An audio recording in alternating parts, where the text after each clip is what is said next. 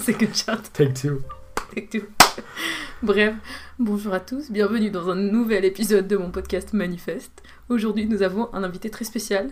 Bonjour. Vous êtes toujours timide. Genre, Nora aussi, elle était timide. C'est parce qu'on n'a pas l'habitude, contrairement à toi. Alors que fait vraiment, on est tout un seul. an. C'est ton anniversary non? Ouais, c'était, euh, je crois, le genre mi-janvier. Mais oui. Ouais. Spotify m'a dit euh, Happy birthday J'étais touchée qu'il y pense parce que même moi j'y ai pas pensé. Donc, Donc aujourd'hui, on s'est dit qu'on allait faire un épisode ensemble parce que Philippe est inspiré aussi à faire son propre podcast avec une pote à lui euh, qui s'appellera Bisous, je t'aime, non Bisous, je Euh, t'aime. et que ça, parlera de quoi Euh, de tout et de rien, honnêtement. Ouais. De tout ce qu'on traverse en tant que jeune adulte dans la Mhm. vie. T'as dit que t'allais parler de la Euh, mythologie grecque. Bah, écoute, ça c'est ça c'est un sujet à part. Non, mais genre de notre expérience en tant que jeune de nos jours, euh, Ouais. euh, apprendre comment être un adulte sain, Mhm. sans reproduire les, les traumas de nos ancêtres. Sachant que Philippe va être en psycho, Exactement. Voilà, Je vais donc, euh, reprendre mes études de psycho, donc il saura de quoi il parle. peut-être. Surtout, il est en thérapie depuis 150 ans. Exactement. J'ai surtout de l'expérience avant tout, et on sait tous que l'expérience est plus important Voilà. que les papiers. Exactement. Euh, bref, du coup, aujourd'hui, on voulait parler, euh, on a hésité Ouais, sur quel sujet, hésité. car Philippe est très bon en tarot, et Ah, on avait pensé à faire ça, mais je sais pas à quel point on aurait eu des trucs à dire, parce que pour moi c'est plus une expérience que genre en parler. Je sais même pas si t'aurais eu vraiment beaucoup de trucs à dire sur la question. Ouais, je suis d'accord. Et puis je trouve aussi que c'est très euh, personnel, que c'est très un ressenti qui est très dur à décrire. Il y a bien Mhm. sûr toute la théorie, mais ça sert pas à grand chose de Et faire puis un- expliquer chaque carte, Ouais. c'est pas forcément intéressant. ouais. Exactement. Mhm, mhm. Mais essayez le tarot, les amis. Solo, c'est fun. Genre, euh, tu peux Ouais. grave le faire solo. Je suis d'accord. En fait, c'est trop une- un bon outil, je trouve, pour euh, se découvrir et pour euh, axer sa réflexion sur des sujets. Ouais, Donc, genre avoir te- euh, une ligne directrice. Exactement. Mhm. Et pas du tout comme genre. Est-ce que je vais découvrir Est-ce qui que je suis sera mon- Et voilà. qui sera mon futur mari? Ouais, Genre. Pas pour ça, mais plus pour euh, bah, où j'en suis dans ma vie. En fait, beaucoup plus pour de l'introspection et de la réflexion. C'est comme, euh, genre, euh, tu sais, euh, il y avait une youtubeuse qui faisait toujours des New Moon. comment on dit je sais plus, ouais. Des prompts. Ouais. Voilà. Et genre, en gros, donc, pour les non-anglophones, c'est des questions en rapport avec l'énergie de cette New Moon. Et j'aimais trop, même si elles n'avaient pas forcément de sens pour moi, Mhm. Genre, elle me faisait me poser des questions que je m'étais jamais posées, et du coup, t'avais des trucs inattendus qui sortaient. Et je trouve le tarot, moi, ça me fait un peu ça. Genre, bon, toi, ce que tu sors, en général, ça a tellement de sens que ça me terrifie, mais quand moi, je, je le faisais avec euh, le deck que j'avais acheté, Mhm. euh, en général, c'était pas. Genre, de temps en temps, il y a des trucs flippants qui sont sortis, mais Mhm. la plupart du temps, c'était plus en mode une réflexion globale et genre voir comment euh, tu peux l'appliquer à ta vie. Ouais. Ouais, plus, ouais, une piste de réflexion. Mais je pense que c'est un peu une manière de se faire un petit check-in Ouais, régulier. ça, tu vois, bah, comme là, le New Moon. Ouais. Enfin, c'est une façon de dire à chaque mois, je prends le temps de Mm. faire ça et de me poser des questions et de savoir. Et du coup, le tarot, c'est pareil, c'est juste bah, qu'il n'y a pas une, forcément une limitation dans le temps. Genre, tu le fais un peu quand, Mhm. quand tu veux, comme tu le sens. euh. Bon, du coup, cet épisode n'est pas sur le tarot. Exactement. Exactement. Après 5 minutes de réflexion. Mais oui, non, c'était juste pour mentionner parce qu'on avait Ouais. hésité. Mais du coup, on s'est mis d'accord, plus ou moins, sur un thème. C'est faux, elle a décidé à ma place. Suis C'est mon simple podcast. qui est comment? J'essaie de pas dire le mot gérer. Bon, gérer ses émotions désagréables. Mhm. Voilà. Comment. De base, euh, Ouais. ça devait s'appeler émotion négative, mais Ada a appris récemment que euh, n'y a pas d'émotion négative. J'ai a- été agressée physiquement pour, pour le fait de le dire. Exactement, et qu'en fait c'est plutôt des émotions désagréables ou inconfortables. Voilà. Et je pense que on a tous du mal à faire la différence entre émotions négatives et des émotions inconfortables. C'est pas du tout quelque chose qu'on. Il n'y a, pas vraiment de différence, c'est juste qu'il y en a. Genre, il n'y a pas d'émotion négative. Exactement, Ouais. mais dans le sens où on nous apprend pas ce que c'est. Enfin, pour Mm. nous, genre, il y a être heureux c'est bien, être triste ça l'est pas, ou même Ouais. être en colère ça l'est pas. Enfin, toute émotion a une connotation positive ou négative, Mhm. Alors que dans la réalité, euh, c'est pas le cas. C'est pas le cas. Donc euh, aujourd'hui, alors en fait récemment on en a beaucoup parlé et on Mhm. était en mode pourquoi on n'a pas enregistré? Quel dommage. Mais euh, là aujourd'hui du coup on voulait parler de comment nous individuellement on faisait pour euh, digérer, accepter, gérer entre guillemets nos émotions négatives parce que Mhm. c'est un sujet qui me touche en particulier en ce moment. Mhm. Mais toi aussi, genre, Ouais, en vrai ça touche tout le monde. exactement. Et je pense que justement, plus ou moins notre conclusion, on peut commencer par la conclusion, même Mhm. si c'est bizarre, qu'en fait, il n'y a pas du tout de marche à suivre et que en fait, ça dépend déjà de l'émotion, du moment, de la personne Exactement. et de qu'est-ce qui marche pour toi, qu'est-ce que tu ressens à ce moment-là, qu'est-ce que ton intuition te dit, qu'est-ce qui pourrait t'aider, tu vois. Parce que par exemple, tu pourrais être en colère euh, et de temps en temps, bah, cette colère, juste en parler à quelqu'un, ça t'aiderait à la libérer et parfois, en parler, ça aide pas, ça la grossit. Exactement. Et juste mettre euh, une droite à ton chien. Non, plutôt par exemple Ça se mettre à, aller courir ou Ouais, des voilà. fois, euh, Faire du cardio hardcore ou un truc comme ça. En fait, les émotions, elles sont quand même très liées à notre expérience corporelle. ouais, c'est Donc, c'est-à-dire que des fois, c'est en faisant quelque chose au niveau physique que ça permet de Ouais. bah, gérer et digérer l'émotion. Mhm. Parce que, bah, je sais pas, je pense qu'on a. Enfin, je sais pas si on a déjà tous su ça, Mm. mais moi, je sais que ça m'est arrivé des fois dans ma vie. J'avais juste envie de courir, mais parce qu'il y avait quelque chose qui avait besoin de sortir et que Mhm. j'arrivais pas à, à le. Enfin, il y avait rien qui sortait à part euh, j'ai envie de me mettre à courir. Mhm. Mais est-ce que ça n'a rien à voir Mais est-ce que des fois, quand t'as la flemme de rentrer chez toi à pied, tu cours Ça m'arrive super souvent. Genre, il y a, tu sais, surtout les longues rues, ça me Ouais. fait trop chier de marcher, du coup, je cours. Et je me Non. dis, les gens, ils savent pas que je suis pas en retard, tu sais. Ouais, non. Non, moi, c'est ma phobie de courir parce que, genre, genre courir derrière un bus, je peux pas. Ouais, mais là, t'es pas en retard, donc c'est pas le même stress dans la course. C'est plus en mode, j'ai la flemme. Genre, surtout en hiver, je cours souvent dans la rue pour rien. Non, moi, ça m'arrive Genre de en faire talons des, des mini-courses, des mini, genre. Mais genre, pas du tout. ouais. En pleurant. des- je marche rapide. Non, Ouais. genre. euh, Non, pour les mêmes raisons, je dis, genre pour. euh, Ah oui, pour vite. ça aille plus vite. Mhm. Ou sinon, tu glisses sur le ventre. Bref. Donc c'est vrai que bon, on n'en avait pas parlé de ça en plus, genre que le faire par le corps, parce qu'il y a cette euh, technique, je crois que ça s'appelle somatic shaking, je sais pas si t'as déjà entendu. Non, j'ai jamais entendu. J'en ai déjà parlé dans ce podcast plusieurs fois que en gros, naturellement, et les animaux le font encore et on le faisait mais on le fait plus, quand on ressent une émotion très forte, euh, les animaux ils vont genre se secouer. Mhm. Et euh, genre, euh, t'as jamais entendu, genre par En exemple les zèbres, s'ils ont failli se faire Mhm. croquer par un lion, ils vont genre se secouer et genre les scientifiques ils ont observé ça. Ils se sont rendus compte qu'en fait ça leur faisait euh, se débarrasser euh, de l'émotion qui va du coup pas se bloquer et genre créer un trauma. Ok, bah je vais balancer des rêves, peut-être que certaines personnes vont reconnaître. Vas-y. Dans Grey's Anatomy, ah, j'ai pas vu donc voilà. du coup, il y a Meredith Grey et euh, Christina Yang, Mhm. aka on l'adore de tout notre cœur. Leur truc en tant que en tant que best friends, c'était de se mettre à danser pour Mhm. euh, libérer leur truc. Mhm. Et je trouve que c'est trop un truc qui est ressorti dernièrement sur mon feed euh, sur les réseaux. Mhm. Et ça m'a trop donné envie de faire ça dans ma vie. Mhm. Juste de faire des dance parties Mhm. euh, pour libérer les Ouais. émotions. Mais vraiment des trucs où tu ressembles à rien. T'as- Ouais, ouais. Juste tu Genre, bouges C'est ton pas corps. en rythme, c'est juste. Exact. Genre tu secoues ton corps sur un son qui te... C'est très bizarre. Mais tu sais que moi je le fais de temps en temps. Genre, euh, j'avais entendu que quand tu viens d'avoir un choc émotionnel, Mhm. Genre, même si c'est pas un truc hardcore, genre faire ça juste après, ça te permet de te débarrasser de l'émotion beaucoup plus efficacement. Et j'avais vu une go sur euh, TikTok justement qui, genre, elle, son concept c'est que, genre, parler des, des exercices somatiques, qui sont donc ces exercices qui t'aident à te débarrasser des émotions bloquées et des traumas, euh, qui sont, genre, physiquement bloqués dans ton corps. Elle, elle disait que, genre, pour te débarrasser de tes émotions bloquées, genre, tous les matins, si tu prenais, genre, 3 à 5 minutes à juste secouer ton corps, mais avec de la musique ou rien, mais avec la musique c'est plus fun. Genre tu pouvais avoir des immenses effets genre sur ta santé mentale et euh, ton corps, genre ta santé physique et mentale. Comme quoi, Grey's Anatomy, c'est de la vraie médecine. Non. Comme quoi mais c'est vrai et je pense que c'est pour ça qu'il y a autant de gens qui aiment aller en boîte parce que c'est genre leur moment où ils peuvent genre juste se lâcher physiquement, tu vois. Et c'est pour ça aussi que beaucoup de gens boivent quand ils vont en boîte parce que ça Ouais. leur permet de pas penser à Mhm. l'action des autres. Et à laisser son corps euh, s'exprimer.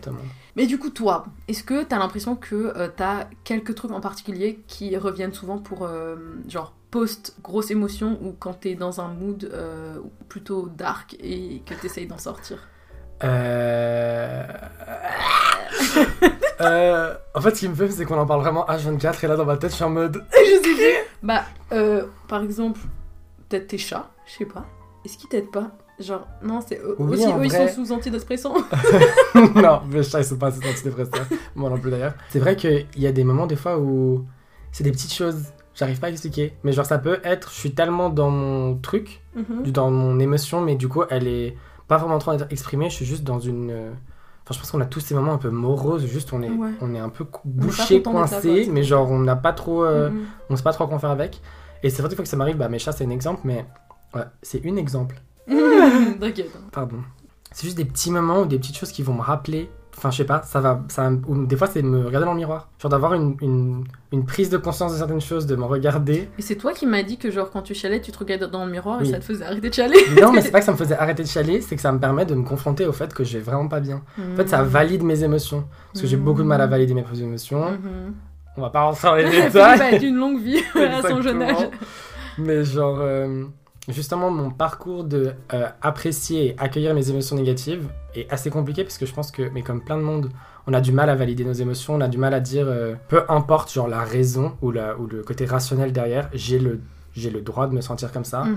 sans que ça soit euh, aussi quelque chose qui soit, comment dire, parce que je me sens comme ça, j'ai le droit de faire ce que je veux. Enfin, Ouais, ouais, ouais, ouais. de trouver le juste milieu entre non mais mon émotion elle est quand même valide et puis même si j'ai le côté rationnel j'ai le j'ai enfin j'ai le droit de me sentir comme je me sens et du coup bah ces moments là devant le miroir ça me permet de juste me dire mais regarde cette personne dans le miroir elle est vraiment en train de souffrir genre donc tu Mhm. peux pas euh, lui dire euh, que c'est pas important et que on va juste repousser ça et le mettre dans un trou Mhm. Ouais, c'est des moments comme ça où des fois de ne pas être bien et d'avoir mes chats qui viennent et d'être en Mm. mode oh on dirait ils sentent que je vais pas bien et qu'il y a un peu ce truc de ou si quelqu'un d'autre me fait le remarquer que genre Mm. je, me, je suis vu ou je suis senti par quelqu'un d'autre ça permet de me valider moi-même. Mhm.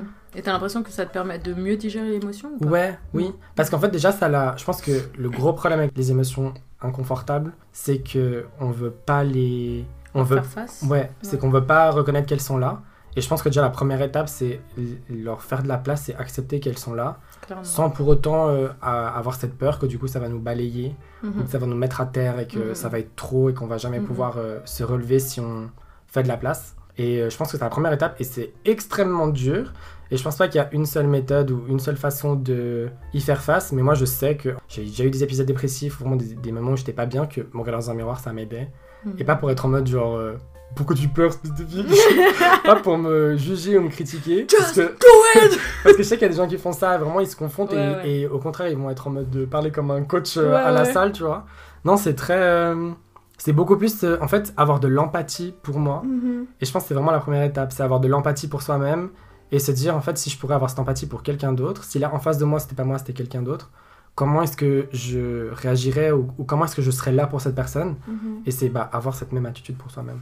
Je Et toi du coup, euh, toi je sais Moi, que c'est un peu nouveau aussi, euh, d'avoir des émotions désagréables. déjà de les appeler désagréables. Alors, moi, j'essaye d'être. euh, Alors, on en a parlé, le fait de s'écouter. J'ai l'impression que je suis quelqu'un quand même qui arrive à assez bien s'écouter. euh, Peut-être que je me mens moi-même, je sais pas. Mais en tout cas, j'ai plein de- d'exemples qui me viennent en tête de moments où genre, je me sens anxieuse. Genre, moi, l'émotion qui revient le plus souvent désagréable, c'est pas la colère, c'est pas la tristesse, c'est vraiment l'angoisse. Et du coup, moi, en général, j'essaye de juste me poser la question qu'est-ce qui là, genre, me ferait du bien? Et des fois, ça peut être des trucs qui n'ont rien à voir. Moi, ça m'arrive souvent avant de m'endormir, parce que j'ai un problème avec l'endormissement en général. Et euh, des fois, c'est juste appeler mon copain. Et des fois, c'est juste écouter euh, une musique en particulier en m'endormant. Oula. Des fois, ça peut être euh, aller courir, ouais. Moi, courir, c'est vraiment genre ma thérapie. Ça peut être en parler à quelqu'un. Ou genre appeler un pote con, genre toi. et genre lui dire j'ai rêvé d'un ange T'aimes trop pour l'anecdote. Moi, je l'appelle, genre t'étais au cinéma, non? Oui, je crois. Et j'ai fait j'ai rêvé qu'un ange m'emportait. Parce qu'en fait, elle était en J'ai une terreur nocturne, ouais, Et elle voilà. avait appelé sa mère, déjà sa mère répondait pas, il y avait Oui. personne qui répondait, et elle m'a appelé pour être en mode T'es dispo, j'ai fait un cauchemar, et j'étais en mode Mais on est où? Mais j'ai eu trop peur. Genre vraiment, j'étais dans mon lit et j'ai eu l'impression physique que quelque chose me levait de mon lit. Et genre, en fait, je crois que c'était juste parce que j'avais l'air conditionné qui était sur moi. Et je sais pas, il y a eu mon cerveau, il a paniqué. Et genre, j'ai vraiment cru que genre, on m'enle- on m'enlevait. genre, on me volait.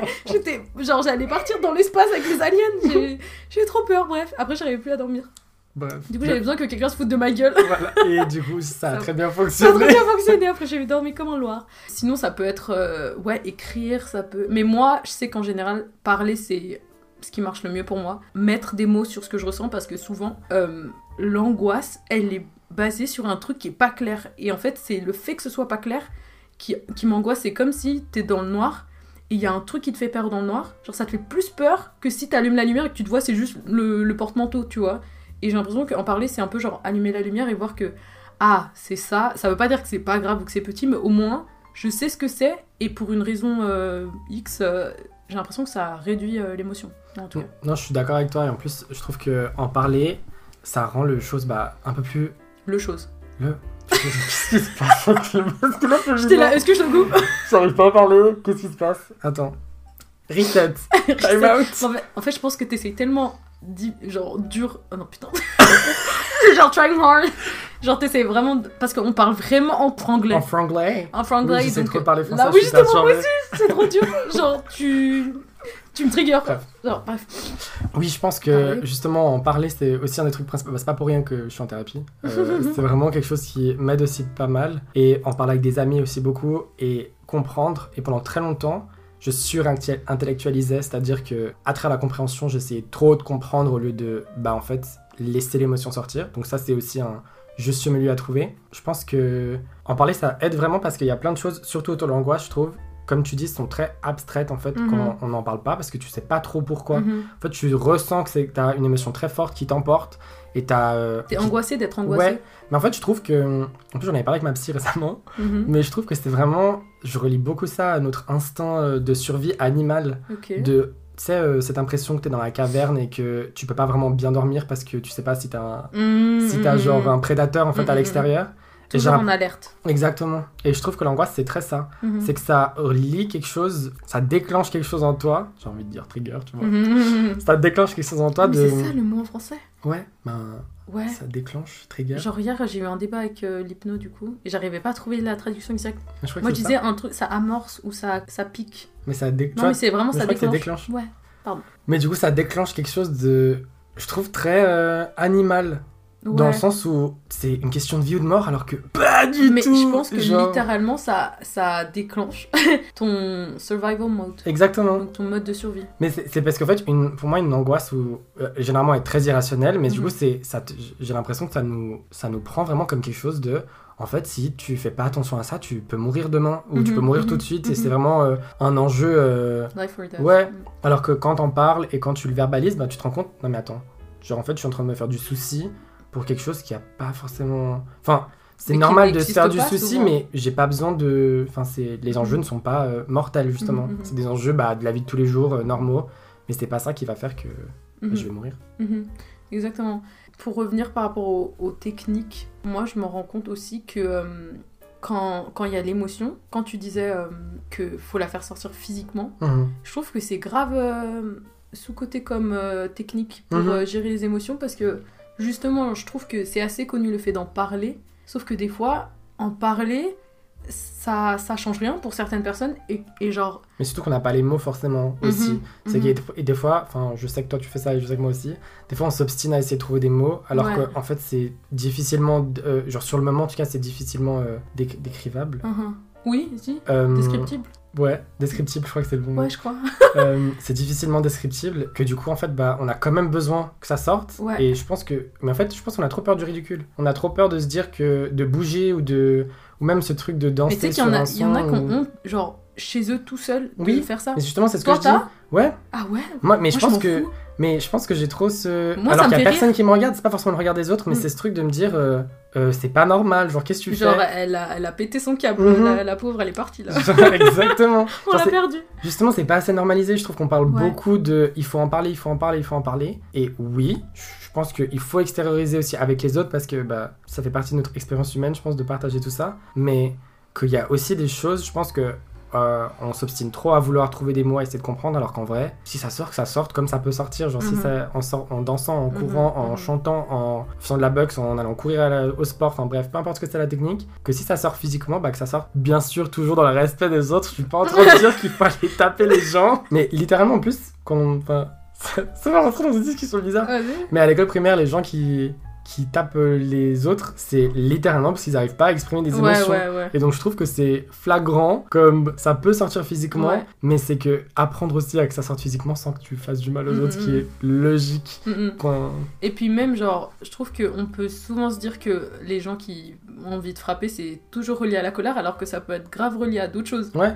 Donc, euh, par exemple, les pleurs, c'est souvent relié à la tristesse, alors que tu peux pleurer de tout et n'importe quoi. exactement. Mais quand même, je crois que mon tips, et puis c'est un tips euh, pas euh, voilà, révolutionnaire non plus, mais en tout cas, moi j'apprends à pleurer, et genre vraiment, j'ai envie de dire que pleurer c'est comme chier.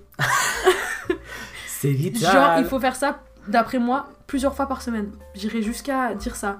parce qu'on a forcément plein de petites frustrations tous les jours, tu vois. Je suis d'accord avec toi. T'as pas besoin d'un. D'après moi, t'as pas besoin d'une grosse émotion. Et euh, en tout cas, moi, c'est ce que je fais en ce moment. Genre, dès que j'ai l'occasion de pleurer, je j'ouvre les vannes et tout ce qui était là, tout, tout ce que j'ai graillé, le McDo et tout, tu vois, ça sort tout dans les shots d'un coup. Tu vois je sais pas parce que là, t'as mangé un truc dégueulasse que t'as envie de chier. C'est tout ce qui était là avant dans ton intestin, il y a tout qui sort en même temps. Mais je suis d'accord avec Donc toi. c'est c'est très, c'est pour moi c'est du ménage corporel. Mais je trouve que en plus l'eau, enfin l'eau c'est très euh, pur, ça nettoie, etc. Mhm. Et quand tu pleures, bah, c'est de l'eau. Mhm. Donc je suis d'accord avec toi. Après en même temps, je pense que c'est pas forcément le cas de tout le monde parce que moi j'ai l'impression qu'au contraire je pleurais trop avant Mhm. et que, le- enfin trop. Il y a jamais de trop, Et mais dans le sens où je trouvais que ça m'aidait pas forcément tout le temps.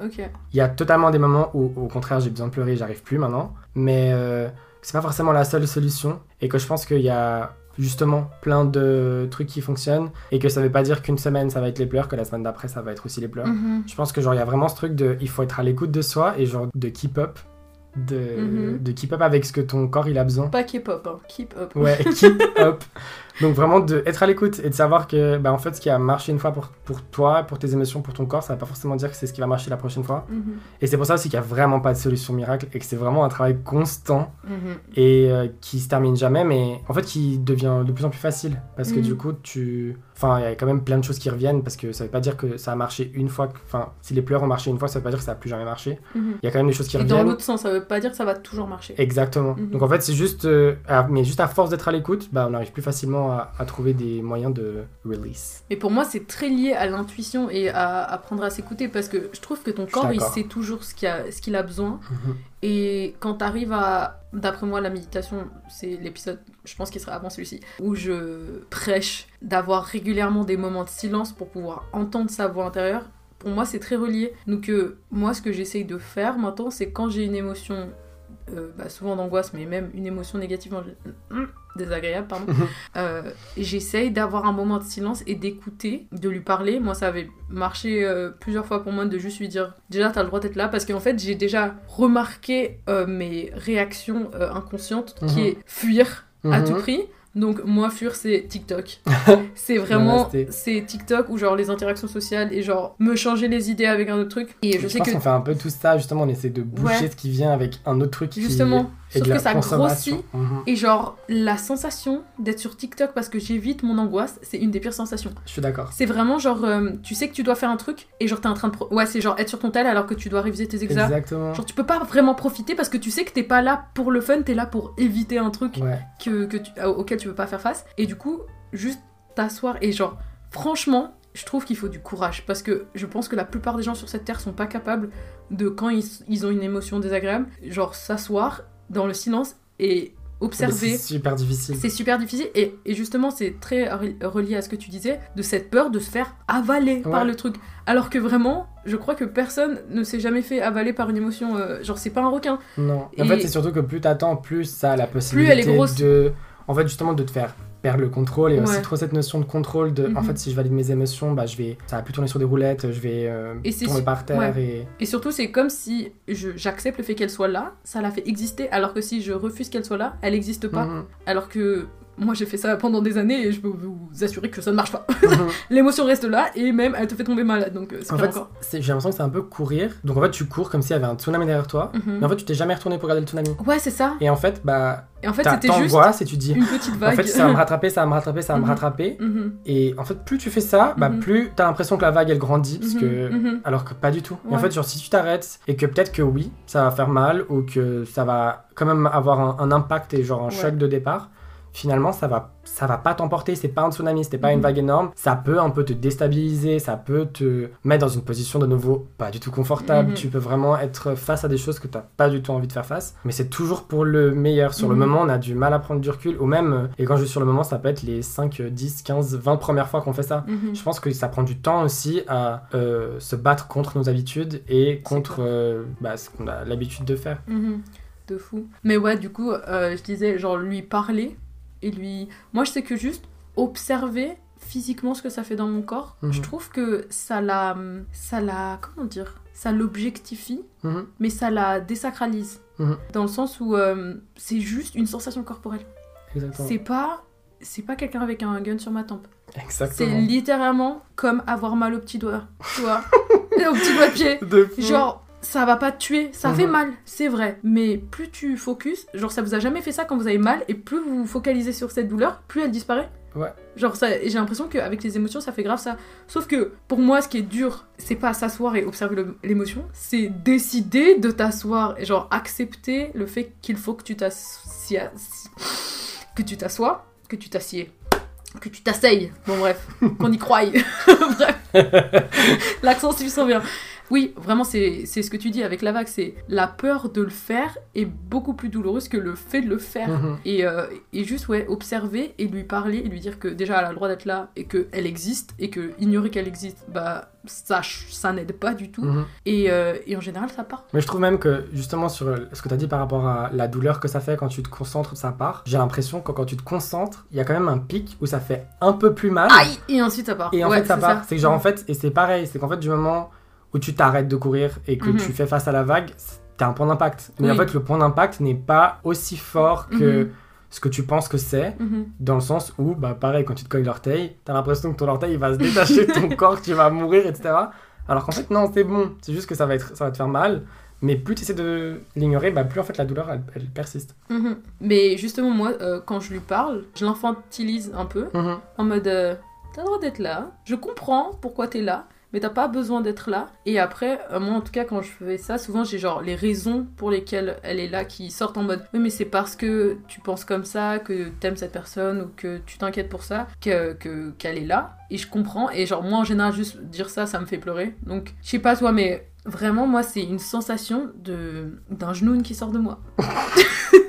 genre, Moi j'ai eu littéralement. ça. Mais en fait j'ai eu ça pendant. Ça, c'est pas de maintenant, ça fait peut-être. euh, je sais plus quand. Mais j'ai commencé en fait à avoir ce truc de me parler à moi-même. Mhm. Et j'ai vraiment eu l'impression que c'était ce truc de parler à son enfant intérieur Oui, et de lui prendre par la main. ouais. C'est très en fait parce que quand tu fais attention à tes angoisses et à ce qui te stresse et à tes peurs, c'est des choses qui généralement euh, ne remontent pas hier quoi. C'est des trucs Ouais. qui sont des constructions que tu as en toi. Et je trouve que c'est vraiment cette image de prendre la main ou de prendre dans, dans tes bras Mhm. euh, cette version de toi en fait qui continue d'angoisser Mhm. alors que toi aujourd'hui en tant qu'adulte tu sais que c'est c'est pas c'est pas aussi grave qu'avant et qu'en Ouais. fait bah tu peux être là pour cette version même si quelqu'un d'autre n'a pas été là enfin ce Ouais. truc vraiment de de, de prendre soin d'une version antérieure de toi-même Ouais, et surtout si toi t'avais un enfant et que ton enfant était angoissé, de un, tu vas pas l'ignorer en mode ça n'existe pas, tu n'as pas d'angoisse. Bon, il y a des parents qui font ça, mais voilà, qu'ils aillent en prison. Et euh, deuxièmement, euh, tu vas pas lui dire non, mais ça n'a pas de sens de te sentir mal, genre arrête de te sentir mal, euh, arrête, genre ça Mhm. n'existe pas. Donc te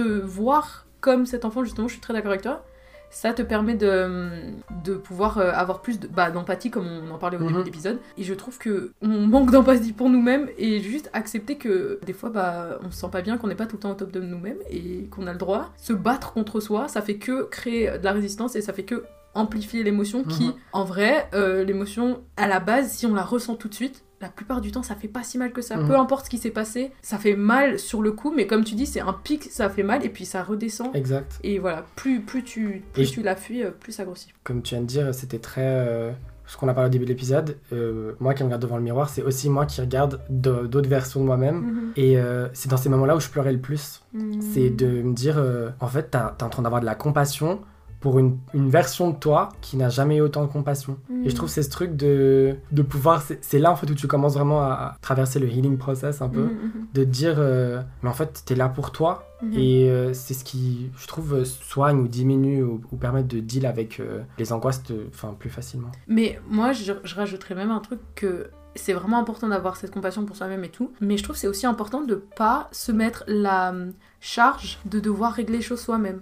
Ouais On est des animaux sociaux. On n'est pas censé gérer tout soi-même, on n'est pas censé savoir se soigner et avoir toutes les connaissances. Genre, c'est ok de, comment on dit, de s'épauler Mhm. sur les autres, pas de leur vomir tes émotions désagréables dessus, pas de d'attendre qu'ils te sauvent ou qu'ils euh, effacent tous tes mots ou qu'ils soient toujours là pour toi, mais de temps en temps, si t'as besoin d'avoir une oreille qui t'écoute, déjà il y a plein d'assauts pour euh, vous écouter si vous avez personne euh, de proche ou de confiance. Je trouve que c'est aussi quelque chose de déculpabilisant de te dire Mhm. que t'as des gens qui sont là pour toi et t'es pas obligé de, de tout gérer par toi-même. d'accord Et ce truc de quand, par exemple, je me dis, ouais, je vais appeler quelqu'un, et que ensuite je me sens tellement mieux, je suis en mode, effectivement, de temps en temps, oui, il faut aussi, euh, genre, get your shit together et genre, faire les, les choses par toi-même, mais pas tout le temps demander de l'aide, mais de temps en temps, je trouve que faut aussi euh, rendre ça euh, normaliser le fait que les autres, on est des animaux sociaux, on a besoin des autres Je aussi. suis totalement d'accord. Et justement, moi, les moments où je me suis senti le plus vu et écouté, Mhm. c'était quand d'autres, en fait, bah, arrivaient à reconnaître des choses en moi avant même que moi je puisse le faire. Donc ils arrivent à me dire, genre, je te vois ou je t'ai vu à ce moment-là. Mhm. Et je vois à quel point tu souffres, ou je vois à Mhm. quel point c'est dur. Et justement, cette validation externe, malgré tout, on en a tous un peu besoin. Et juste de manière générale, d'avoir euh, une personne qui te connaît plus ou moins bien, ça peut être peut-être même en être une personne euh, que tu connais pas du tout, hein, Mhm. mais d'avoir une validation d'une personne qui, qui, Empathique. ouais, en fait, qui va te dire genre, euh, je sais pas vraiment ce que tu traverses, mais je, genre ça me fait de la peine, ou, Mhm. ou qui arrive justement à, à voir quelque chose ou, ou que toi t'arrives pas encore à voir, ou que t'arrives même pas à, à Mhm. process. Genre en mode, t'as le droit de te sentir comme ça. Ouais, Et, et pas parce que je sais qu'il y a des amis des fois qui vont avoir tendance à vouloir te trouver des solutions, Mhm. être très dans le pragmatique. Et je sais qu'il y a des gens qui veulent des fois juste vomir leurs émotions et, et juste avoir de l'empathie en mode ouais, t'as trop raison de te sentir mal. Et des fois t'as envie d'avoir des solutions euh, Mhm. pratiques. Et je sais que. Attends, je sais plus où j'allais avec ça. Parce qu'en fait ça me stresse là. ouais, moi aussi. Bref, on va arrêter cet épisode là, c'est un peu coupé, mais pour dire que, en tout cas, euh, genre, euh, demander de l'aide, c'est pas du tout une mauvaise chose, que la spiritualité, c'est pas un processus euh, individuel, que c'est Mhm. un processus de groupe, et que être hyper développé spirituellement et ne jamais compter sur les autres et n'avoir aucun, aucune relation spirituelle avec les autres, ça ne sert à rien. Enfin, en tout cas, c'est pas. moi, je veux pas prôner ça parce que je sais que la New Wave, elle prône vachement le truc de se retrouver avec soi-même et être très, genre, self-centered quand même. Alors que pour moi, il y a une dimension qui est grave oubliée, genre le fait de. On est une communauté et on a besoin des autres et les autres ont besoin de nous. Je suis Et d'accord. que c'est pas quelque chose qu'il faut euh, oublier. Enfin, je suis d'accord avec tout ce que tu dis, qu'il y a vraiment ce truc de pour euh, se développer, pour euh, genre le self-development, Mhm, mhm. c'est très bah self, donc du coup c'est toujours Mhm. tout seul, c'est toujours toi avec toi-même. Et oui, mais non, parce que du coup. Tu, enfin certes t'es la personne avec qui t'es tous les jours et c'est toi qui est avec Mhm. toi tout le temps, mais euh, dans ta vie t'as des gens qui t'accompagnent tout le long Mhm. et il faut T'es pas pas so- censé compter que sur toi. Exactement, et il faut compter sur ces liens, et, Mhm. et je pense qu'il faut aussi euh, compter sur ces liens sans créer de codépendance, justement, Ouais, savoir ça. que tu peux compter sur eux, mais que tu peux compter sur toi. Et Mais que t'as coup- pas besoin. Exactement. C'est ouais. Qu'on n'a pas besoin, en fait, on a, on a quand même besoin des autres, mais, Mais- on n'a pas besoin euh, d'eux d'un point de vue. De survie. exactement. Oui. Savoir qu'on a besoin de soi avant Mhm. d'avoir besoin des autres, mais qu'il y a un équilibre à trouver, surtout au début, parce que Mhm. quand on ne peut pas compter sur soi-même, il faut absolument pas hésiter à compter sur les Ouais, autres d'abord ouais, ouais. et ensuite à trouver l'équilibre. Amen. Amen. Amen. Philippe doit y aller, il a un dîner de Saint-Valentin. Slay. Moi, je vais manger de la glace toute seule avec mon père. Triste. Car mon copain est à 9000 km. Slay. Bon, bah c'est parfait, 36 minutes, nickel. Je pense que j'ai pas Nickel grand chose à chrome. couper. Nickel chrome. Et t'es plus ou moins dans les temps si tu vas Ouais, vite. faut que je bouge mon pied. Ouais, ouais, je pense. Bon, bah voilà, on va arrêter l'épisode là. Euh, toi, t'as pas vraiment. très plaisir Moi aussi. invité dans cet épisode. J'espère trop qu'on en fera d'autres. Moi aussi. C'était très fun. Peut-être que je t'inviterai sur mon podcast. Oh my god. si Je connais rien à la mythologie par contre. Non mais c'est pas un podcast sur la mythologie. Je connais rien à la vie d'ailleurs. Ouais. T'as pas de réseau Enfin, tu veux que je donne. Non, pour l'instant, c'est ouais, bon. Ouais, ouais, c'est bon. Un jour, quand t'auras fait ton podcast, je viendrai modifier la description de cet épisode. Voilà. Donc, pour l'instant, il y aura sûrement pas le podcast de Philippe, mais si vous l'écoutez dans quelques semaines, quelques mois, bah. Ou peut-être qu'elle me fera de la pub sur Insta ou. on Mais peut-être que d'ici à ce que je poste celui-ci, ce sera dans une semaine. C'est possible. C'est possible. Bon, Mm, je regardez, et puis peut-être que non. Revenez plus tard, mais peut-être que non. Peut-être que non. Et moi, vous pouvez me retrouver sur Instagram, HDDMZZ, sur YouTube, HADDA. Et euh, j'ai aussi ma boutique Etsy avec des méditations, des subliminals et des guides pour manifester. Allez acheter. J'ai besoin d'argent. bon, alors on se laisse sur ça. On se laisse sur ça. Moi. Bye, à la semaine prochaine.